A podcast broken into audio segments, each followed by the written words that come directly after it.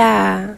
Oiá, conhecida também como Yansan, é a senhora dos ventos e tempestades que renova a natureza no sopro de seu dançar. As sementes se espalham e o novo surge. Pode ser brisa, mas Oiá também sabe produzir uma tormenta que destrói as estruturas que não servem mais. Ela é aquela que tem o conhecimento sobre os espíritos desencarnados, a que não desiste das batalhas. E a que revela antigos segredos para nos libertar. Os segredos, assim como contos de fadas ou peças de teatro grego, às vezes seguem uma estrutura trágica. Cheios de plots de amor, vingança e crueldade, os segredos são enterrados de sepulcros de mármore a antigas casas de fazenda ou em sincretismos religiosos feitos na mata escura a oceanos de lágrimas nunca choradas, engolidas com a palavra dura de um pai ou uma mãe que, mesmo na melhor das intenções, por vezes perpetua o segredo. Há a vergonha que incrusta o solo embaixo das peles como cascalho perfurante.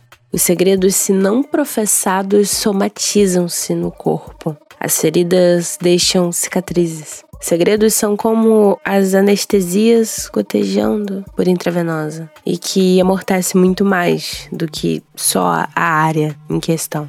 Os segredos nos entorpecem, nos fazem achar que a culpa é individual, não falar sobre o problema não o torna menos presente, mas os segredos, mesmo que guardados em baús e queimados em fogueiras, eles se libertam e mancham de sangue e cinza as mãos dos agressores. É irônico que falamos roupa suja se lava em casa, sendo que boa parte dos problemas nunca chegam a ser lavadas na família.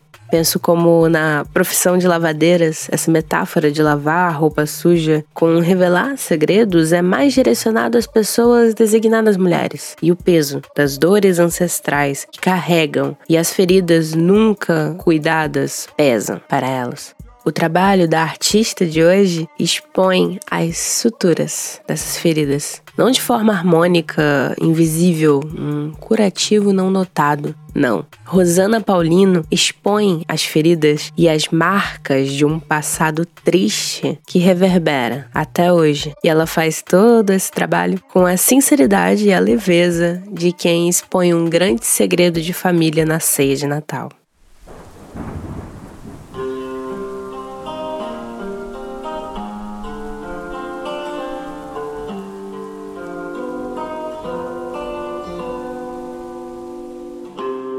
Em 2018, eu tava olhando meu feed do Instagram quando uma imagem me chamou muita atenção. Não lembro a conta, mas lembro que era sobre uma exposição na Pinacoteca. Eu lembro da primeira imagem que vi. Pequenas almofadas costuradas nas bordas e fixadas à parede da galeria. Algumas imagens são retocadas com tinta aquarela, mas a maioria é em preto e branco. Também notei que algumas das imagens se repetiam ao longo daquela instalação. Era um post carrossel desses, com várias fotos, então eu passei pro lado. Em detalhe, havia a fotografia de uma das almofadinhas. Do tecido, tinha revelado uma fotografia, preta e branca, de um homem negro retinto de aproximadamente 35 anos, de rosto redondo, cabelo cortado bem rente, sobrancelhas grossas, olhos pequenos, com pálpebras relaxadas, orelhas grandes, nariz largo, lábios desenhados e volumosos e charmosamente ornados por um bigode fino e vestindo um terno gravata gravata escuros com blusa clara. Lembrava de relance meu avô materno. A diferença é que se eu tenho duas fotos do meu avô, é muito. Ali, aquele mesmo par de olhos que eu via se repetia pelo menos 136 vezes. E não estava sozinho. Ao lado da fotografia daquele homem havia a fotografia de um bebê negro com um vestido branco de meia manga e saia bem armada. Havia a foto de uma mulher negra, um pouco mais clara, de cabelos curtos, olhando para frente, as curvas de seus lábios pendendo levemente para baixo, um rosto mais caído ou talvez cansado. Havia a foto de duas crianças negras vestindo um conjuntinho de blusa e short de um tecido claro com estampa de bolinha. Eles todos se pareciam. Podíamos ver as semelhanças entre seus traços, seus sorrisos, seu jeito de olhar. Um gigantesco jogo da memória de uma família. Essa obra, chamada Parede da Memória, foi minha introdução aos trabalhos da artista Rosana Paulino. A obra começou em 1994. Na versão exposta na Pinacoteca, ela consiste em 1.500 fotografias reveladas em quadrados de tecido e costuradas por linhas grossas que os mantêm no formato de pequenas almofadinhas quadradas. Cada almofada consiste em quadrados de 8 por 8 centímetros e cerca de 3 centímetros de grossura. Rosana fez cópias das fotografias em papéis e os transferiu em tecido de microfibra. Depois, à mão, costurou cada almofadinha. O resultado disso são 11 retratos que se repetem. 11 retratos da família de Rosana nos encaram. A forma dessas almofadinhas se assemelham aos patuás, Patuás são trouxinhas de tecido que carregam ervas e outros artefatos e são confeccionados por praticantes de religiões de matriz africana com a finalidade de proteger aqueles que os portam ou atrair uma energia específica. Lembram, para quem está de fora dessas tradições, os pequenos santinhos em medalhinhas presentes na tradição católica. Esses santinhos, tais quais os patuais criados por Rosana, servem como uma relíquia para fazer memória de alguém importantíssimo, para lembrar do passado e de quais passos queremos seguir em nossa jornada. Para Rosana, essas pequenas almofadas representam também a imitação do gesto que sua mãe fazia ao pendurar patuais acima da porta de sua casa. Os patuás, os santinhos e essas fotografias em almofadinhas têm a mesma função. Mas ao contrário dos santos, são pessoas próximas e conhecidas. Ao contrário dos patuás, não são elementos externos introduzidos nas almofadinhas que conferem proteção. A proteção vem dos próprios ancestrais. Esses patuais são dispostos em dimensões variáveis, podem estar na vertical ou na horizontal, a depender de onde estão expostos. Quando os vi, estavam todos na horizontal, como um grande paredão, um hall da fama particular, onde vemos um álbum de família nos provocar dores que atravessam tempos. Com as fotos ocupando um grande painel e se repetindo, se narra a história da família de Paulino, mas se expande para além disso. Representa inúmeras pessoas negras anônimas Podemos até ignorar uma dessas pessoas numa multidão de gente, especialmente caminhando em São Paulo, terra natal da artista. Mas não quando esses 1500 pares de olhos repousam sobre você. Quando eu vi esse trabalho a primeira vez, eu fiquei obcecada. Eu nunca imaginaria que três anos depois eu ouviria a própria artista falar sobre a obra. O Parede da Memória é um trabalho de estudante. A entrevista entre nós demorou mais de um ano para acontecer, pois quando finalmente eu tive coragem de fazer o convite, da primeira vez, ela já estava com a agenda cheia. Mas decidi de a não cometer o erro duas vezes. Fiz novamente o pedido e ela tinha espaço na agenda, ela aceitou e sua equipe maravilhosa auxiliou demais em todo o processo. A voz de Rosana Paulino será ouvida ao longo do episódio. Mas antes, para entendermos bem sobre essa artista, precisamos voltar mais um pouquinho, devolver um pouco esse fio de memória ao carretel e começar do começo, ou pelo menos de um dos começos possíveis.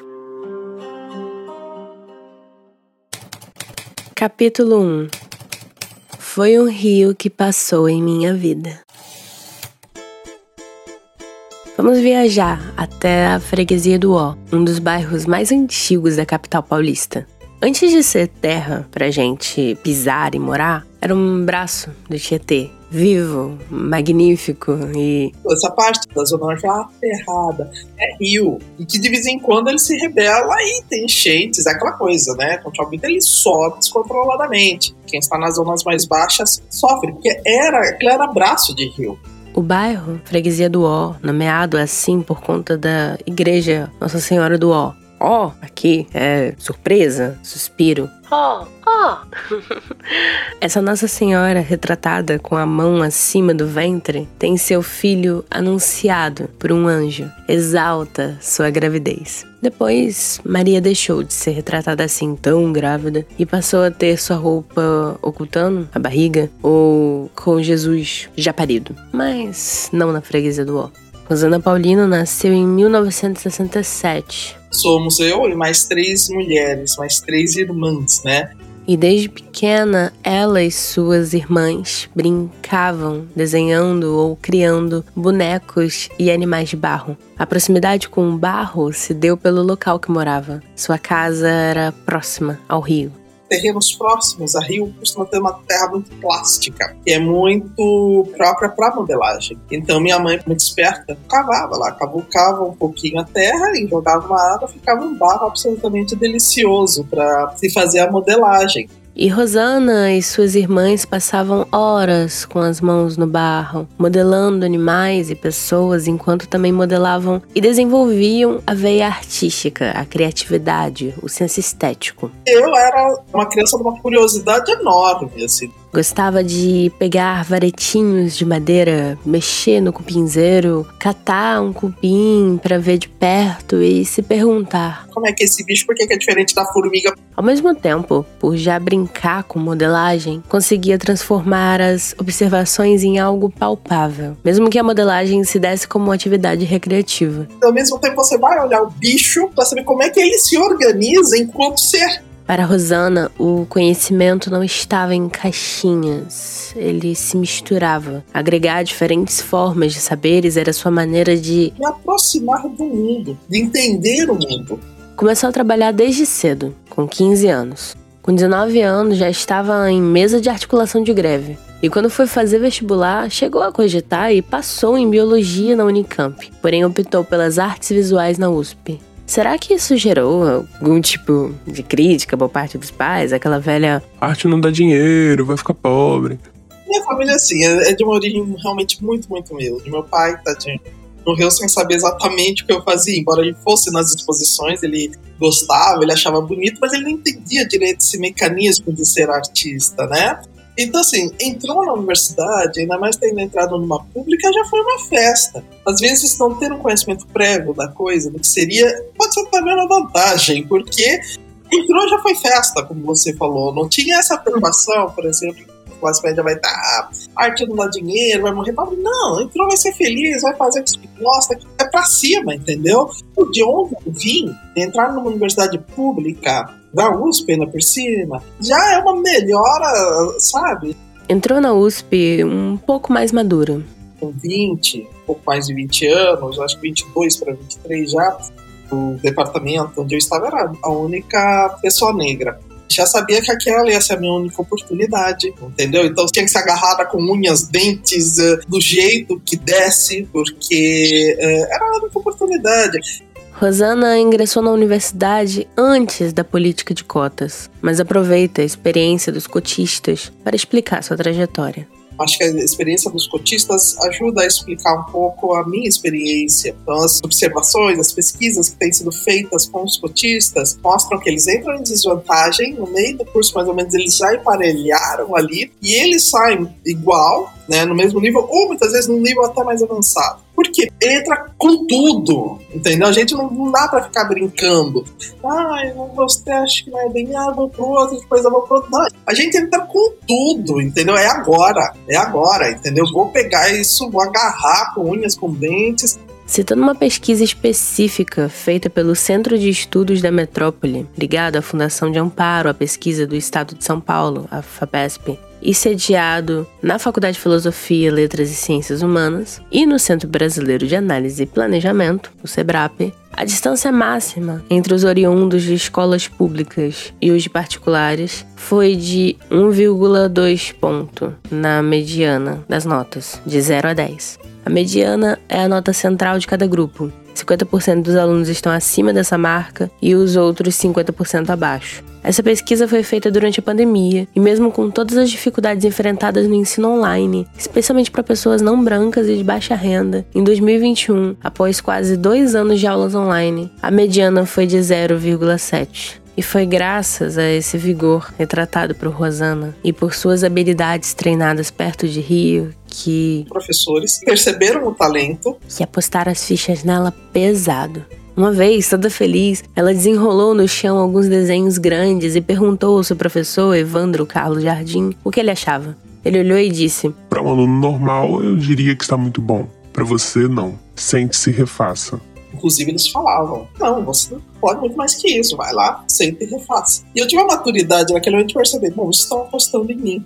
E por essa confiança dos professores que tivemos a obra que abriu esse episódio. O aparelho da memória é um trabalho que eu mostro pela primeira vez por insistência do Tadeu.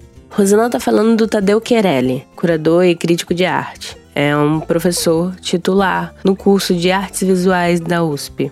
E ele te fala: olha, vai o Centro Cultural São Paulo tá aberto com o programa de exposições, vai lá, mostra. Quando ele viu o trabalho na parede, que foi esse trabalho que eu levei para o Centro Cultural, Aí ele já chamou, já pegou esse trabalho para uma outra exposição que eles estavam pensando, que foi a fotografia contaminada. Que foi uma exposição ocorrida de 11 de outubro de 1994 a 6 de novembro do mesmo ano no Centro Cultural São Paulo.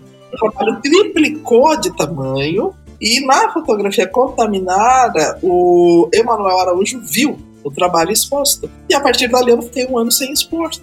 Emanuel Araújo é um dos maiores artistas brasileiros da atualidade. Foi fundador e diretor curador do Museu Afro Brasil em São Paulo. O artista baiano era escultor, desenhista, cenógrafo. Nasceu no Dia da República, 15 de novembro, e morreu este ano, no Dia da Independência, 7 de setembro. Ele comemoraria 82 anos. Então eu estava no quarto ano ainda, mas eu estava expondo, já estava saindo em, em revistas internacionais, expondo. Né? O que é, eu começo a expor muito cedo e o trabalho começa a rodar, inclusive viajar muito cedo. O que não acontece é ganhar dinheiro. Rosana tinha. O trabalho estava muito fora pro período que ele foi feito onde as discussões sobre raça e classe ainda não tinham chamado a atenção de quem pensava a arte contemporânea, dos curadores e dos investidores de arte no geral. Mas ela não parava. Apenas três anos depois de Paredes da Memória, em 1997, ela lança a série Bastidores. Consiste em quatro imagens de mulheres de sua família transferidas sobre o tecido e presas em um bastidor de 30 centímetros de diâmetro. Um bastidor é uma moldura usada para prender o tecido e facilitar o trabalho de bordado. Os bastidores têm a função de, ao esticar o tecido, possibilitar o acesso da frente e do verso enquanto se borda. Pois se costuma dizer que o verso do bordado tem que ser tão bonito quanto a frente, se quiser ser denominado boa bordadeira. Mas aqui não há ideia de bordado delicado que por vezes podemos imaginar. A peça dessa série que eu mais gosto, e para trazer um exemplo para vocês entenderem a potência dessa série, é a seguinte. A fotografia preta e branca, centralizada no meio do círculo de tecido, retrata uma mulher negra de aproximadamente 40 anos. Ela tem cabelo alisado e dividido no meio de modo assimétrico, puxando mais para o lado esquerdo. As pontas do cabelo fazem curvas para cima, emoldurando seu rosto redondo. Sobrancelhas finas e desenhadas com o lado direito do rosto mais levantado que o esquerdo, dando a impressão de um rosto também assimétrico. Ela possui olhos amendoados e alongados, levemente afastados um do outro. Ela olha para frente, como numa fotografia 3x4. Seu nariz é largo e redondo. Ela usa brincos de argola. No meio de seu rosto, abaixo do nariz, há um amutuado de costura na linha preta, similar a uma sutura de hospital que tampa sua boca. Nas obras dessa série, as imagens familiares eram transferidas para um tecido que, preso pelos bastidores, recebia linhas de costura em partes estratégicas, bocas, olhos, testas e pescoços costurados. Essa linha preta de costura, mais distante do bordado e mais próxima da sutura emergencial que se faz em hospitais, tampa grosseiramente parte da existência dessas mulheres. Bocas que não podem falar ou gritar, mentes costuradas a uma realidade triste e que não conseguem pensar que existe algo além disso. As mulheres negras são as mais abandonadas pelos companheiros, as que recebem menos anestesia na hora do parto, as que, pela falta de representatividade e pelo racismo, mais se convencem a não amar os próprios traços do rosto e do cabelo. A ideia de Rosana Paulino sobre as obras surgiu por conta de uma conversa com sua irmã mais nova, especialista em atendimento a vítimas de agressão doméstica. Através da conversa, ela descobriu que a tortura familiar era praticada com objetos do cotidiano: a agulha, o garfo, o salto de sapato e o cigarro. Instrumentos cotidianos transformados em objetos de tortura para manutenção de poder. O uso de fotografia nos faz lembrar que aquelas pessoas existiram. Porém, Paulino não as fotografou, ela na verdade recuperou imagens feitas em outros contextos. O que originalmente eram retratos 3x4 de mulheres negras, agora tem poder de discutir questões de violência e racismo. Mas ao mesmo tempo, por já estarem carregadas de afetos, trazem parte da história dessas mulheres. Eram fotografias para algum documento? o que os cortes de cabelo e roupas dizem sobre sua história.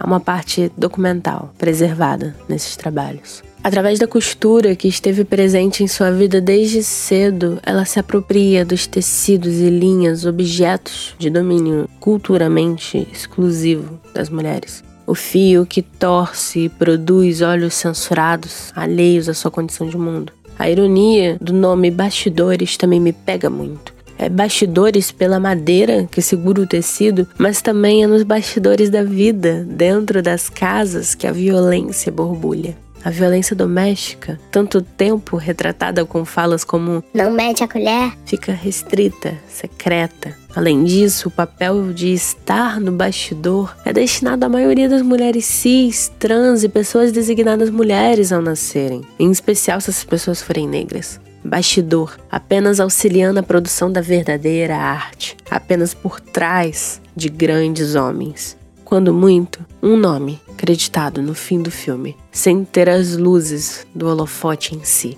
em segredo, sofrendo.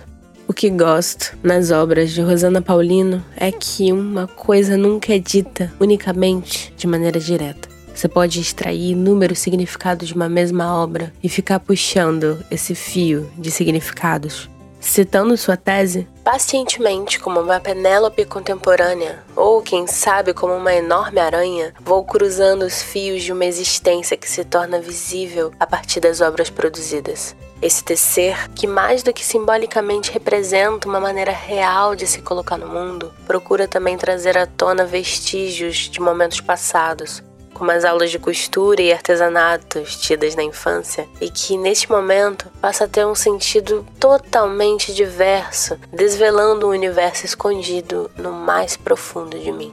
Os elementos usados por Rosana em suas obras revelam a condição das populações negras, em especial das mulheres, na sociedade que vivemos. As marcas de um passado não resolvido se somam a uma autobiografia poética. Rosana, que sempre foi muito interessada em ciências naturais, produziu em 2003 a série Tecelãs, onde criou mulheres de terracota enroladas em linhas, saindo de casulos ou com seus olhos, bocas e sexo presos a linhas que se arrastavam. E o interesse pela ciência e pela história da ciência conduziu Rosana para uma obra em especial. Capítulo 2 as suturas do trauma.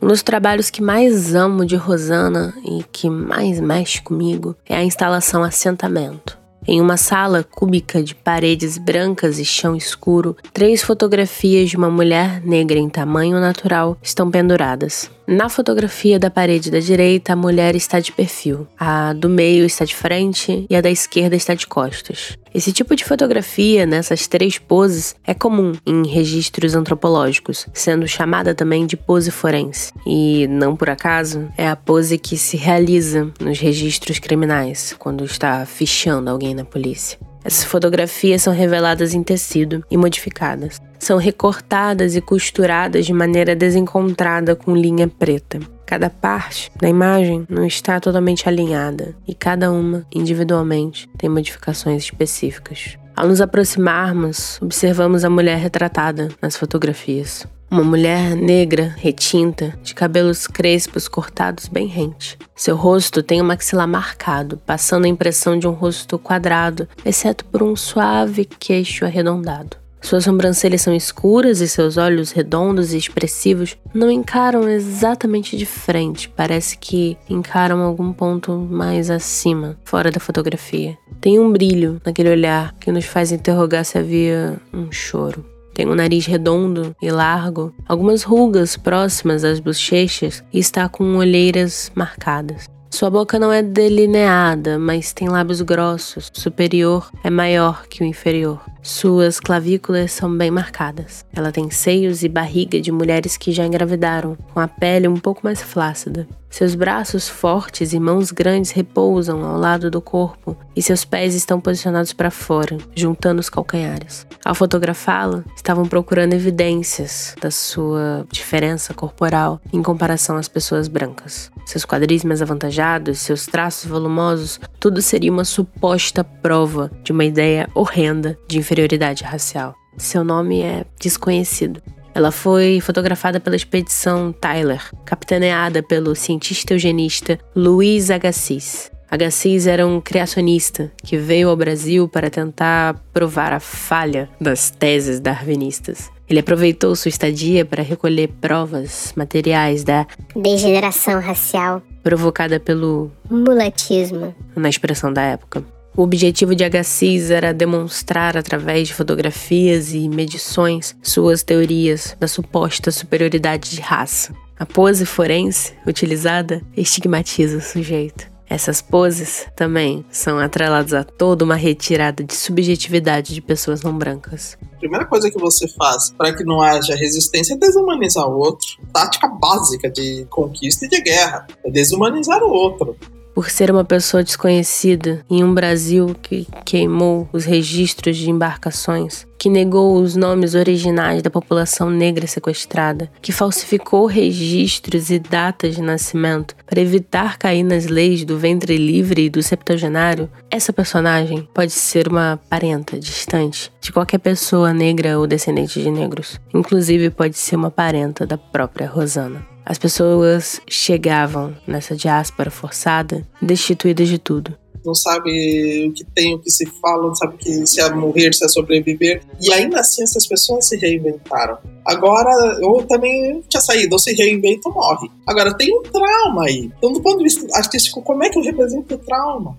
A imagem dessa mulher desconhecida teria sido apenas uma fotografia, se Rosana Paulino não fizesse intervenções na imagem. A primeira intervenção foi no tecido em si, que é a imagem retratada. Paulino cortou cada foto em três partes e as costurou, mas nessa costura cada parte ficou um pouco desalinhada. As linhas do corpo não se encontram 100%. Segundo Paulino, é para representar o trauma. Esse trabalho eu fiquei pensando muito, durante muito tempo, como é que eu represento o trauma. Ela foi logo pensando naquilo que ela já tinha feito anteriormente e aí resgatou a questão das suturas. Essa obra denuncia o chamado tecido social, que age usando o mito da democracia racial como um elemento de coesão entre grupos humanos, em uma costura mal feita e forçada. As imagens ficam desencaixadas de suas partes porque é uma dor incrível, então aí as culturas têm a capacidade de trazer esse aspecto da dor e esse se remontar, esse se refazer, que não fecha. Aí é que tá o trauma, é nesse não fecha, que é impossível, não, não, não, não é possível você se refazer completamente desse trauma. Além dessa intervenção, cada imagem recebeu sua personalidade própria. A primeira fotografia, a de perfil, ganha um feto em seu útero, a continuação da vida. O feto é retratado com linhas pretas contornando sua forma e as sombras são feitas de rachuras, simulando um efeito de gravura antiga. Aqui, tanto a metáfora de gestar uma cultura quanto um resgate do seu próprio direito reprodutivo, de escolher quando e com quem engravidar. Direito a esse muitas vezes negado. A segunda fotografia, que está de frente, ganha um coração. Esse coração é um desenho anatômico não realista, serigrafado em tinta preta e costurado com uma linha vermelha que brota de uma de suas artérias, com um fio pendendo até abaixo da coxa. Esse coração evidencia que essa mulher teve uma história, família, língua, era filha de alguém, a mãe de alguém. Amou, odiou, teve fé e sofreu. E a última fotografia de costas tem em seus pés raízes, bordadas com linhas que saem algumas em preto, outras em vermelho, como se fossem veias. São veias, representando essa história de um país fundamentado no sangue. Essa pessoa nas mãos de Paulino tem um útero, tem um coração, ela tem raiz, ela tem tudo que tentaram tirar ou apropriar dela. Ao lado das fotografias, temos pallets que carregam pilhas de mãos de madeira, organizadas e presas como feixes de toras para lenha. Ao lado de cada pallet, tablets que reproduzem um vídeo do mar, parado em um ponto fixo, do amanhecer ao amanhecer do outro dia, retratando 24 horas das ondas do mar. Os pallets são tipos de madeira utilizado em aeroportos e portos para carregamento de caixas para exportação. As mãos e braços de madeira representam essas vidas de pessoas negras que eram usadas apenas como lenha para queimar, como um combustível de um país, pois todas as áreas da economia se sustentavam no Brasil através do trabalho escravo. Os tablets com vídeos do mar sendo gravados durante 24 horas representam esse processo contínuo de sequestro das pessoas que eram jogadas dentro dos navios negreiros apertados e escuros e que ficavam apenas ouvindo o som do mar. Nas religiões de matriz africana, costuma-se chamar o mar de Kalunga. O significado comum é morte, além, mas não do jeito eurocêntrico de entender morte. A morte em si não era um problema, exceto a morte prematura. No candomblé tem o conceito de Adiogun, que literalmente significa guerreiros contra o homem. São infortúnios, é um nome coletivo para oito coisas ruins. Iku, a morte prematura, Arun, doenças, Ofó, prejuízos, Egba, paralisia, Ouran, tribulações, Epé, pragas, Eonin, prisão, Es, é, preocupações de qualquer tipo, os quais os Yorubá acreditavam ser os mais importantes inimigos do homem. Os ancestrais, por outro lado, são amigos dos homens. Eles protegem dos Adiogun e agem como intercessores entre os homens e os orixás. E justamente por isso, o mar era pior que a morte. Era cortar o eixo com o território, uma ida que não tem volta. O mar que corta a ligação com a linhagem, com a história. É um trauma ali, eu acho que no assentamento, mais uma constatação do que uma ironia, como um desafio artístico. A gente tem essa população que foi sequestrada, levada para um outro país, Pense, pessoas tiram suas roupas tradicionais, tiram as comidas que você está acostumado a comer. Sua religiosidade, seu modo de se mexer, seu corpo é considerado errado e pecaminoso. Você não possui mais as mesmas plantas e ervas para fazer os cultos que fazia, então precisa se adaptar. Você não vai poder mais visitar seus ancestrais enterrados. O lugar que você nasceu, cresceu, amou, lutou e existiu a vida toda de repente fica inacessível. Os seus filhos, irmãos, tios e pais são separados de você. Você está agora em um local cuja língua não entende, misturado com inúmeras pessoas que de similaridade apenas a cor da pele e a atual condição. Pois até outro dia vocês não tinham nada em comum. Eu sempre penso que o fato da gente amar muito Iemanjá tem a ver um pouco com isso. É um povo que precisou pegar essa orixá que originalmente em África era associada a rios e atribuir ela a mar na figura de uma mãe para poder ter de volta um pouco esse laço familiar perdido.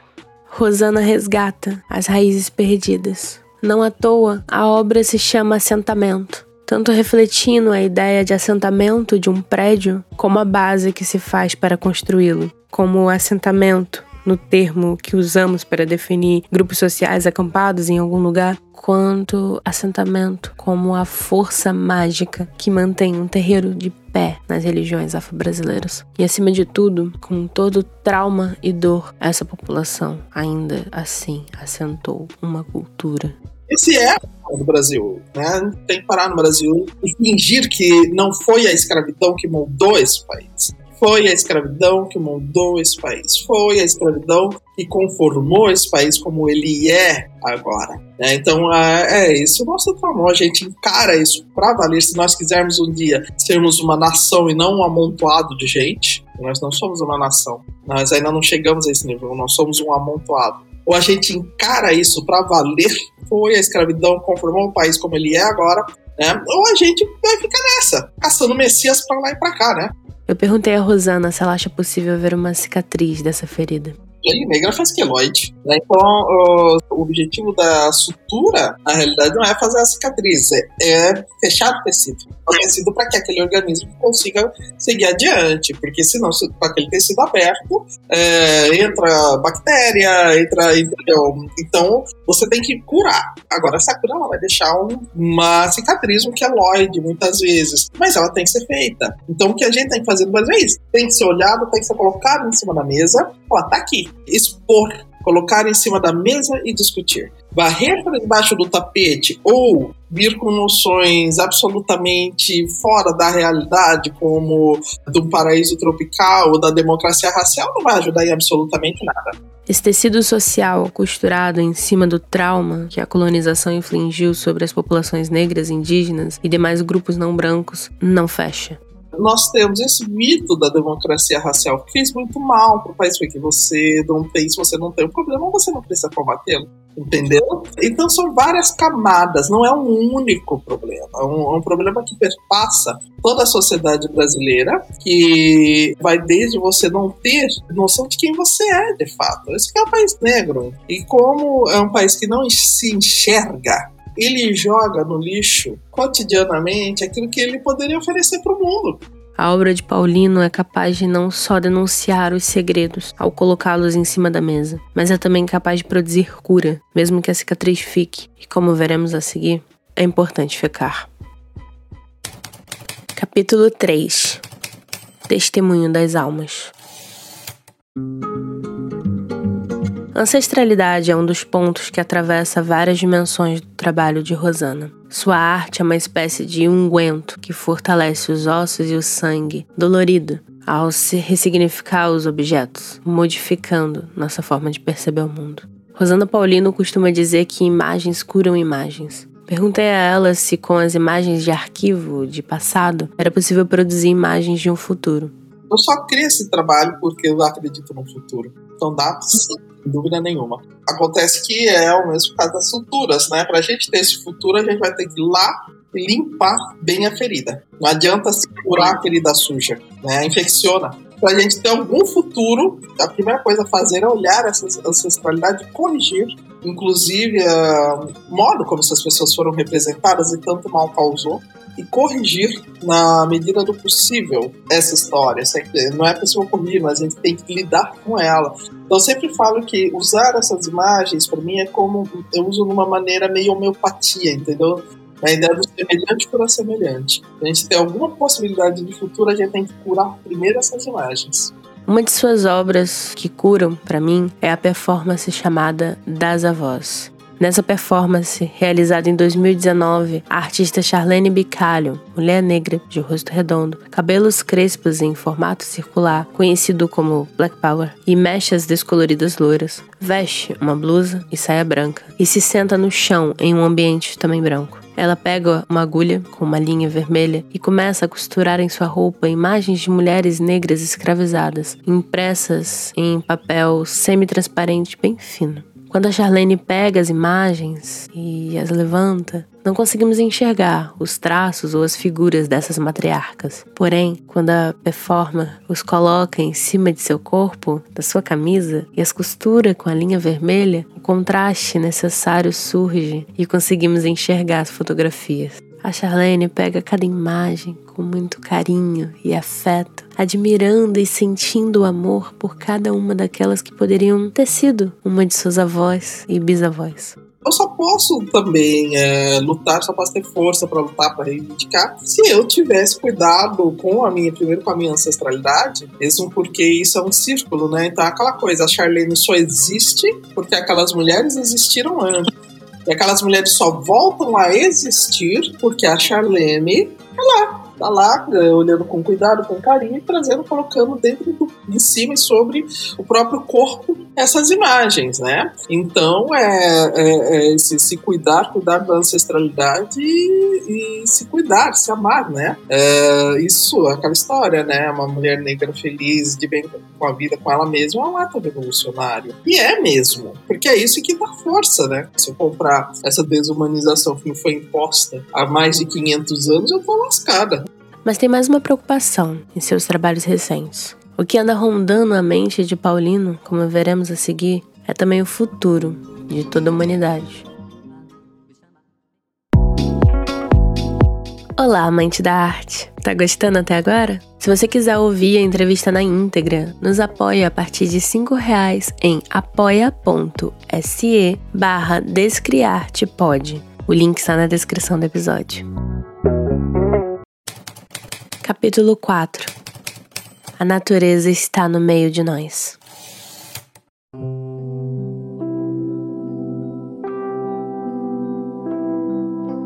Atualmente, uma das preocupações de Rosana tem sido essa questão do meio ambiente.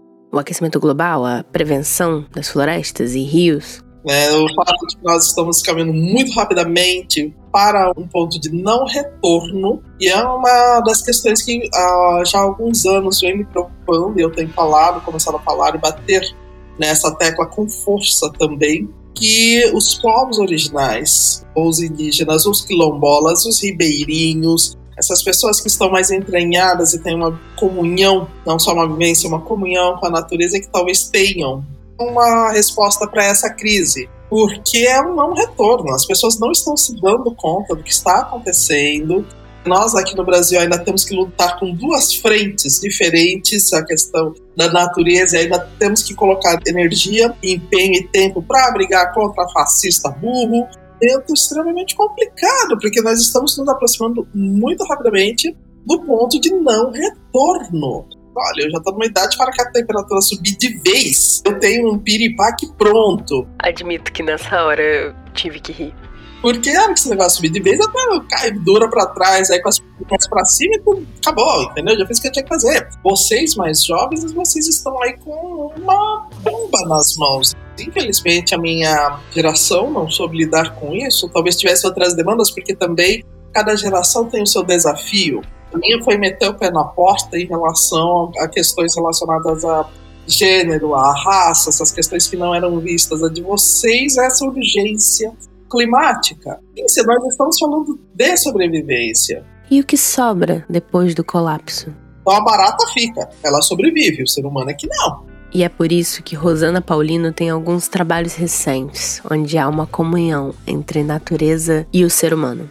Trabalho que vai discutir questão racial pode também, ao mesmo tempo, discutir questões da natureza, porque a forma como eu vou escolher representar essas questões vai passar pela natureza, pela natureza brasileira. Nas séries Senhora das Plantas, Búfala e Jatobás, Paulino aborda três arquétipos da mulher negra em diferentes idades. A filosofia ocidental faz uma separação entre natureza e cultura, sujeito, objeto, homens e animais. Nessas séries, o corpo humano, animal e vegetal não se distinguem, é uma simbiose. Vou abordar aqui um desenho da série Búfala e um da série Jatobá, para que vocês possam sentir a potência dessas obras. Um dos desenhos da série Búfala que mais mexe comigo é o seguinte: ele tem 65 centímetros de largura por 50 de altura, está na posição de paisagem. É um desenho não realista, colorido, feito em aquarela e contornado com o grafite do lápis. O desenho retrata uma mulher negra, nua, com chifres de búfalo e posicionada em quatro apoios, ou seja, com os cotovelos e os joelhos apoiados ao chão. De quatro, com o rosto virado para o espectador, ela coloca a língua vermelha para fora. A cor de sua pele na aquarela é de um marrom claro, típico das aquarelas, que nos remete a tons de terra barrenta de rios. A cabeça da mulher está mais posicionada do lado esquerdo da pintura e seu corpo está de perfil, ocupando todo o papel. Os chifres da mulher são da cor marrom avermelhada. A mulher tem cabelos curtos encaracolados, sobrancelhas finas feitas com risco do lápis, olhos totalmente negros pintados em um movimento de espiral e tem cílios longos e destacados. Seu nariz tem ponta pontuda e seus lábios são vermelhos. Ela está mostrando a língua provocando, seja para zombar de quem a vê, seja para indicar sua capacidade de viver o próprio desejo. Com os cotovelos e joelhos apoiados no chão, ela projeta seu quadril para cima. Seu seio é visto abaixo do braço, assim como a barriga com dobrinhas. O desenho está em um fundo branco, exceto por um círculo irregular da cor vermelha que faz o fundo da parte superior de seu corpo. O traço do desenho, no geral, é irregular, sendo composto por ondulações que trazem volume para o corpo. A pintura também é irregular, deixando áreas com a cor do papel, áreas que a tinta sai do papel, áreas em que o lápis vigoroso passou por cima de onde havia sido previamente pintado. Tudo isso gera uma sensação de desenho em movimento e da potência dessa obra. Esse desenho mexe tanto comigo, pois me lembra muito de Oiá, também nomeada Yansan. Tem o Itan, que é como chamamos as histórias dos orixás, que conta que Ogum avistou um búfalo na floresta. Qual foi sua surpresa ao ver que debaixo da pele do búfalo saiu uma mulher linda? Era Oiá. Ela não percebeu que estava sendo observada enquanto escondia a pele de búfalo e caminhou para o mercado da cidade. Ogum aproveitou e roubou a pele e a escondeu. Foi ao mercado. Tentou galantear, Oiá, que nada respondeu. Ela voltou à floresta procurando a pele. Não encontrou e foi confrontá-lo. Ogum respondeu que nada sabia da pele e a pediu em casamento. Oiá, astuta, concordou, mas com algumas regras. Ela disse: Na sua casa todos têm que me respeitar e você não pode contar a ninguém o que viu na floresta. Não pode, ninguém pode me ofender. O tempo passa e Oiá dá muitos filhos a Ogum. O nome, título Yansan vem disso. O fato de ela ter muitos filhos causa ciúme nas outras esposas de Ogum. As outras esposas o embebedam e perguntam o segredo de Oiá. Ele conta da pele de búfalo e fala que tá na casa. Quando ele sai, as esposas ficam zombando de Oiá, dizendo que sabem onde está o couro dela. Na primeira oportunidade que teve de ficar sozinha, Oiá vasculha a casa inteira até encontrar a pele de búfalo. Veste. E assim que as mulheres retornam, ela pisoteia todas elas, matando-as a chifrada. Quando seus filhos se assustam, ela entrega os chifres a eles e diz: a mamãe deve ir, mas vocês precisando, batam os chifres que venham como vento ver vocês. Para Oiá, nunca foi problema ser parte búfalo, mas as pessoas não sabem lidar com o que ela é. A visão de animalismo como algo puramente negativo é do branco europeu, que na busca por se mostrar um animal racional, colocou na sombra seus instintos e lá apodreceu.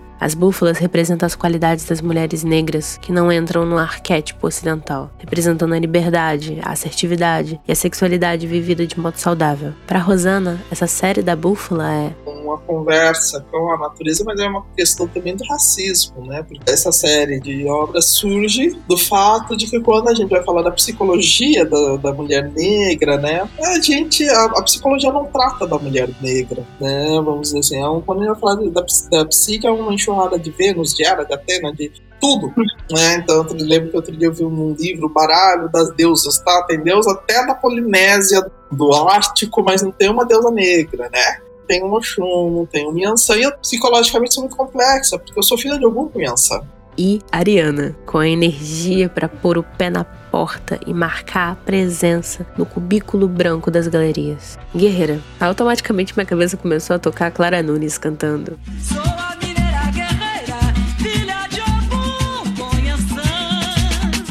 Eu sou filho de dois santos de guerra, né? Então essa força, inclusive, para me impor, né? Para falar, não, o trabalho é esse mesmo, para persistir, para botar algumas questões, isso vem desse arquétipo, que é um arquétipo que não tem no Ocidente, entendeu? Não tem, não tem arquétipo parecido com Yansan. E o legal de Yansan é que ela é tanto guerreira quanto também sedutora. Ela não é uma guerreira destituída de sexualidade. Você tem as Eternas Virgens, que é o caso de Atena, por exemplo, ou elas são como as Valquírias, que recolhem os mortos na mitologia nórdica. Você não tem uma, na mitologia do Ocidente, uma mulher que é guerreira e que é respeitada, inclusive, pelos homens, temida, inclusive, pelos homens, porque tem espaços onde Yansan entra que os homens não entram, e ao mesmo tempo, como você falou, ela é sedutora, ela é feminina, ela é mãe, ela é mãe, mãe de nove crianças. Ela é vaidosa, né? Então é, é um arquétipo que não existe no Ocidente. Ela é totalmente independente. Encheu muito, ela manda pastar mesmo. Sim. Então, assim, é, é um arquétipo. Eu sou uma aberração se a gente for olhar do ponto de vista desse arquétipo ocidental. Então, quando, mas boa parte das mulheres negras tem arquétipo de Ansan. Mas Rosana revela que tem ficado cada vez mais mulher jatobá hoje em dia. Agora com a idade, né? Com certeza a gente muda, mas quando eu tinha até uns 40, assim, era meter mesmo, era muito. Eu tenho fama de brava em São Paulo. Na série das Jatobás, temos um grupo de desenhos que representa mulheres vegetais, com raízes saindo dos seios, vagina, boca e mãos. Há uma relação com a fecundação, com criar vida, com materializar as coisas enquanto a búfala né, caça as coisas ao redor. O desenho que mais gosto nessa série tem 65 centímetros de altura por 50 centímetros de largura. É um desenho não realista, colorido, feito em aquarela e contornado com grafite do lápis. Temos uma mulher árvore. Ela tem corpo de gente até a altura das coxas, quando as pernas se tornam raízes. Ela está de braços abertos, segurando duas sementes de jatobá que estão brotando a pele pintada com uma cor de terra mais amarelada. Seus cabelos cacheados, curtos e negros coroam o topo de sua cabeça. Os olhos são de um verde escuro. Seu rosto é levemente assimétrico, como se a mulher estivesse com a face mais virada para o lado esquerdo. Tem sobrancelhas finas, nariz largo, lábios desenhados de um marrom rosado e queixo redondo. Seus braços se abrem e em cada mão ela segura uma semente de jatobá, que está brotando em uma pequena mudinha com várias folhas verdes, todas gêmeas. Seus seios pendem para baixo, e de seus mamilos, assim como de seus antebraços, saem linhas semelhantes a raízes. Sua barriga protuberante e sua vulva estão à mostra. Nas raízes, as linhas de lápis começam a rarear, e algumas manchas de aquarela mais escura aparecem, dando profundidade às raízes, trazendo a sensação de madeira e terra úmida.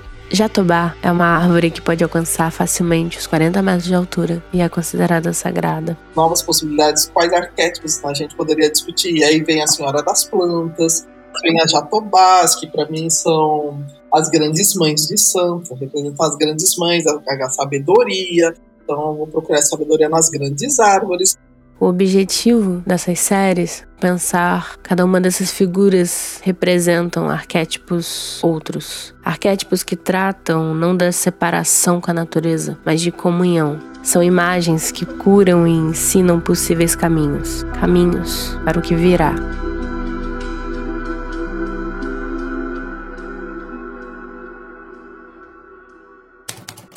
Capítulo 5 o fio para o futuro. Recentemente, Rosana expôs sua obra e sua figura em dois dos maiores palcos da arte no mundo. Primeiro, na 59ª Bienal Internacional de Veneza, com curadoria de Cecília Alemani. É muito legal insistir em trazer uh, alguns tópicos, alguns pontos para colocá-los em cima da mesa, para a gente discutir, para a gente olhar de maneira mais aprofundada vários aspectos da sociedade brasileira que foram varridos para debaixo do tapete e que em alguns momentos não dizem só respeito ao Brasil, mas dizem respeito ao que é ser humano. Então, estar numa mostra do porte de Veneza também é reconhecimento de que esse trabalho ele extrapola só as discussões que ocorrem aqui no Brasil. E também, no carnaval desse ano de 2022, no desfile da Beija-Flor, sobre o enredo Empretecer o Pensamento é Ouvir a Voz da Beija-Flor, onde diversos nomes da literatura, música e teatro foram convidados.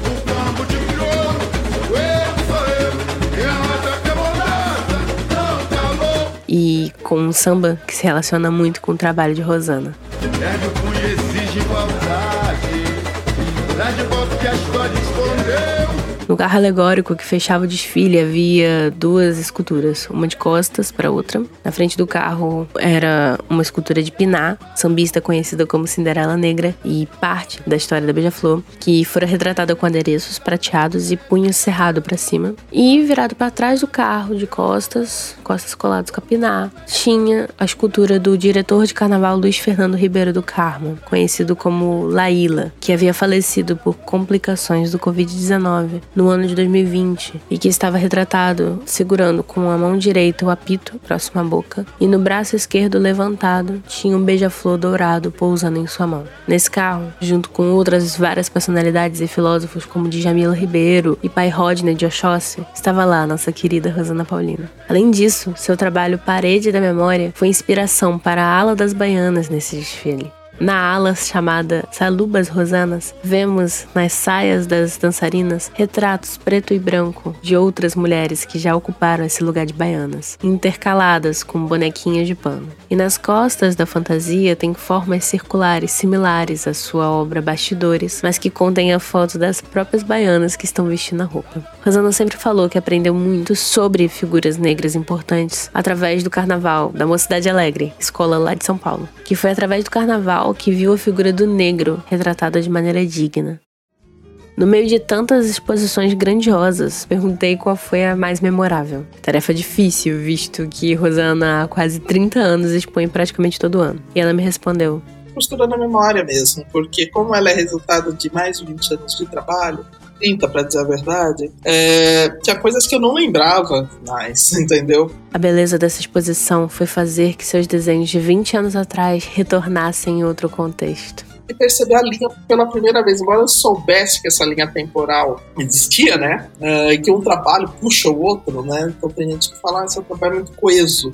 Mas eu sabia, eu tinha consciência disso, mas você ver na parede muda, muda, né? Porque você tá vendo um do lado do outro é pegar e costurando esses momentos diferentes, né? Quando um projeto, um desenho, uma gravura, uma instalação tem que ser encerrada, e dali de dentro vai sair a próxima. Não adianta tentar resolver num, num, tudo num trabalho que ele só vai até um certo ponto. Aí eu falo, não, aqui já deu. Agora o próximo é daqui para frente. É como se cada exposição sua fosse o útero que gera a próxima.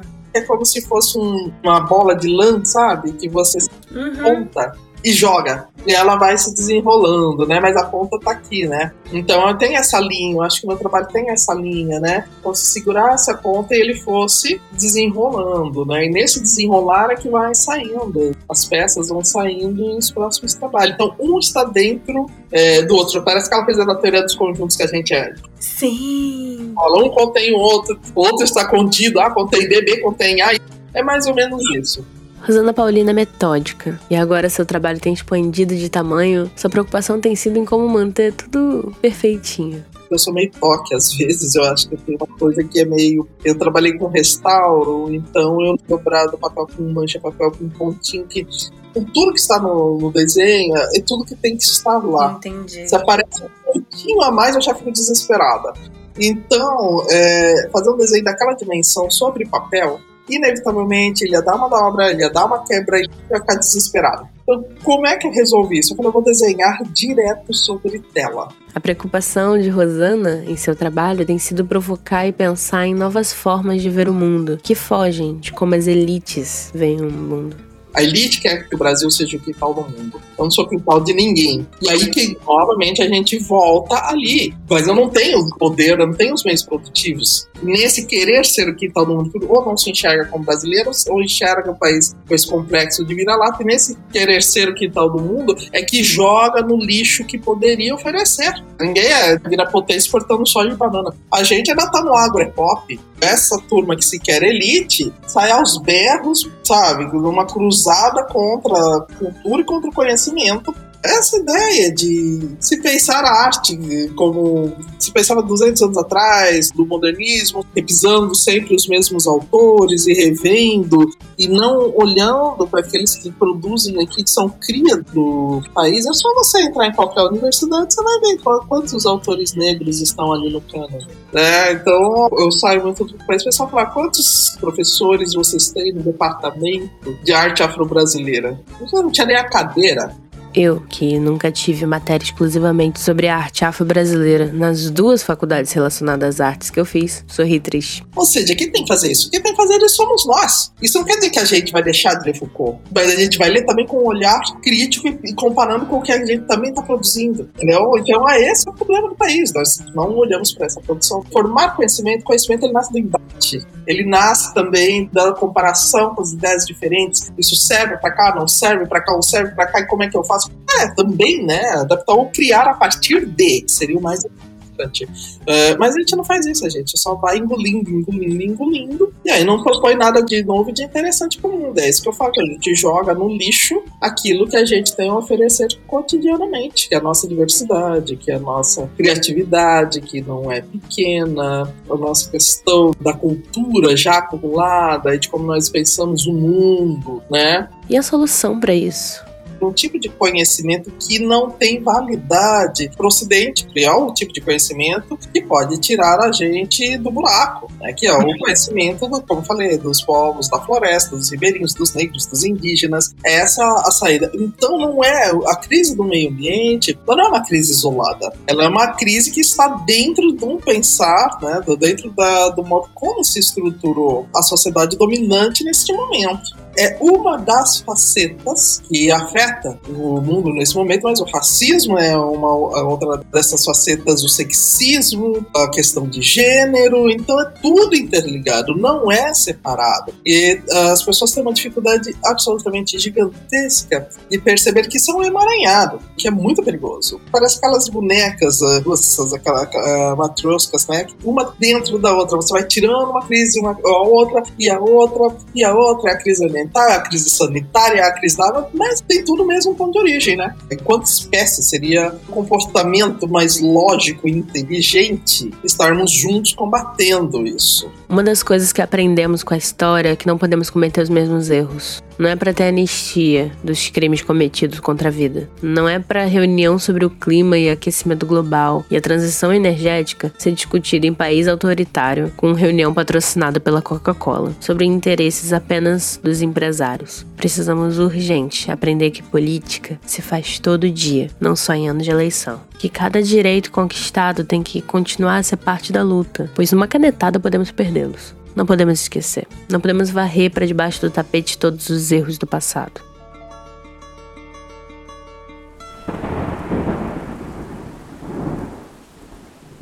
Enquanto eu escrevia a versão final deste roteiro, o vento forte da tempestade fazia minhas janelas baterem. A chuva e os trovões anunciavam a balada de Yansan, talvez homenageando a filha dela, que está sendo retratada aqui. No dia que gravei, uma borboleta de asas marrons com manchas laranjas pousou em minha janela. Outro símbolo de Oiá, a borboleta. E era isso, a primavera, anunciando algo novo, anunciando a potência que existe em mudar, sem esquecer o que já se foi. É cuidar da ferida, é lembrar da cicatriz, é ouvir os anciãos, ouvir os antepassados e amar tanto, tanto, tanto assim o mundo que vive, que fará tudo para lutar contra aqueles que querem destruir tudo que tá aí, passando a boiada em cima de todos nós.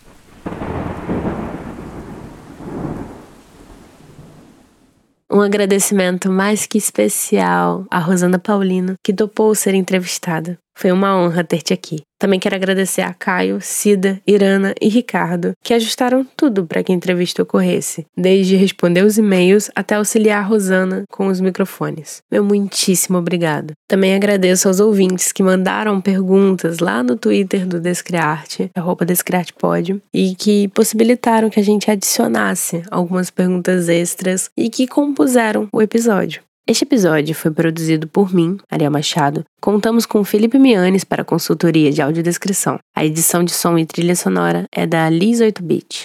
O Descriarte é produzido com o apoio de vocês. Apoiando a partir de R$ reais, você recebe alguns conteúdos extras, como a mixtape do Descriarte. Acesse apoia.se barra.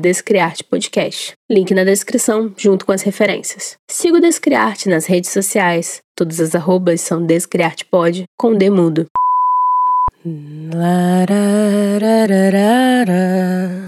Tá, tem que ficar mais ou menos aqui.